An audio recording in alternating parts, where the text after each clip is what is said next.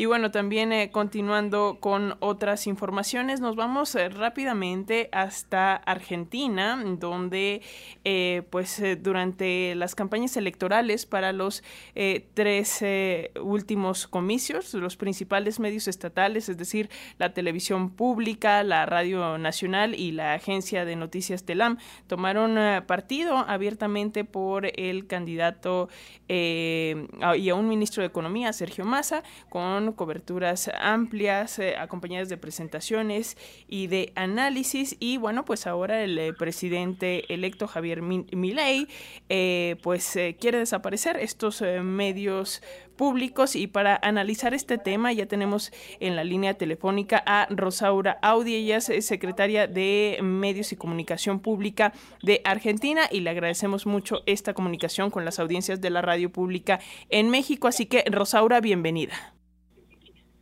Bueno, no sé por dónde hablarte, si ya estoy conectada en el... Ah. Por web, estoy conectada en el celular.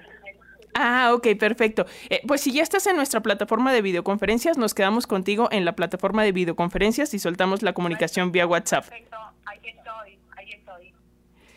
Pues bueno, vamos a platicar sobre eh, estos eh, temas, esta pues idea, proyecto de Javier Milei que se dice libertario y que, bueno, ha planteado eh, propuestas un poco, bueno, bastante polémicas como la libertad de poder eh, donar órganos o vender órganos, la libertad de eh, pues estar en la escuela que tú elijas o en el hospital que tú elijas siempre y cuando tengas dinero para pagarlo y bueno, ahora también la desaparición de los medios públicos.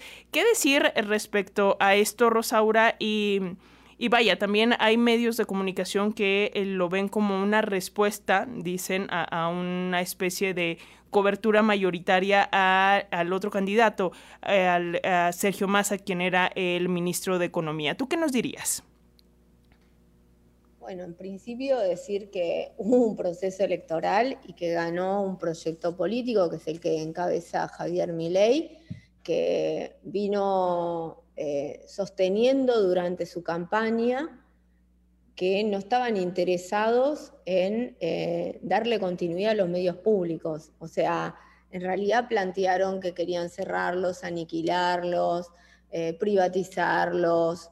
No es que es un pronunciamiento novedoso el que surgió la semana pasada, es algo que vienen sosteniendo en campaña y que bueno, ahora lo volvieron a pronunciar.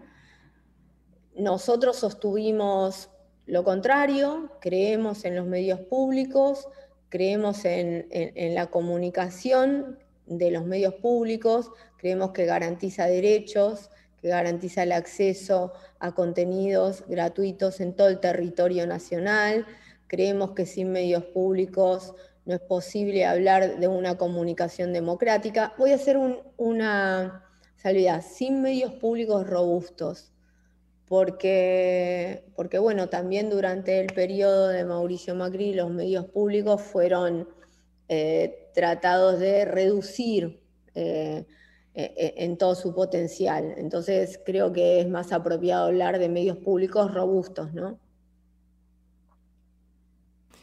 Rosaura, em, también preguntarte si vaya, esta desaparición, que entiendo sería más bien una privatización, es decir, lo pondrían a manos de, privados, em, vaya, ¿en, qué proceso está? ¿Es una iniciativa? ¿Es todavía, es, es vaya, una propuesta de campaña, por así decirlo, o, si ya entró de lleno en, el aparato del Estado para, para, volverlo una realidad?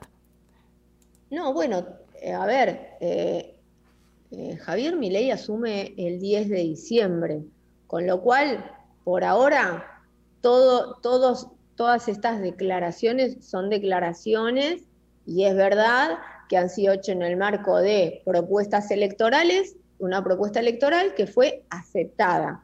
Entonces, eh, uno podría pensar que eso es lo que van a intentar.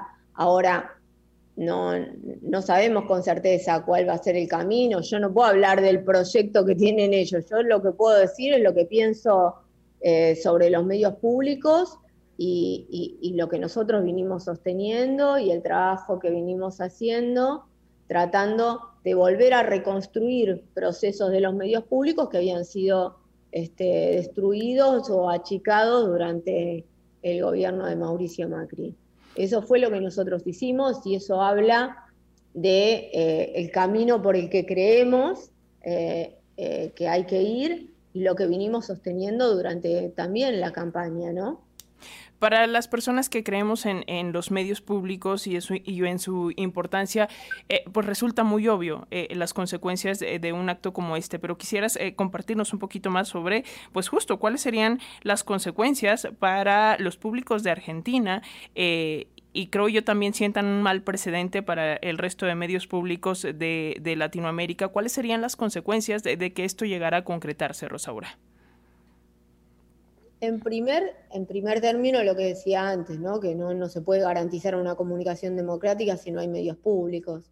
Eh, en segundo lugar, que por ahí sería bueno hablar de algún ejemplo para, para que se pueda comprender. Desde los medios públicos, por ejemplo, se negociaron los derechos para transmitir los partidos del Mundial a través de las la televisora pública que depende del Estado Nacional, pero también eso permitió a las televisoras públicas de las provincias eh, poder, poder transmitir el partido en forma gratuita y a la TDA, que es nuestra televisor, eh, o sea, es nuestra plataforma de televisión digital abierta, poder llevar esos partidos en forma gratuita a todos aquellos que no pagan un cable operador, por ejemplo. Eh, entonces, ese es un, buen ejemplo de la participación de un medio público en la vida de, nosotros.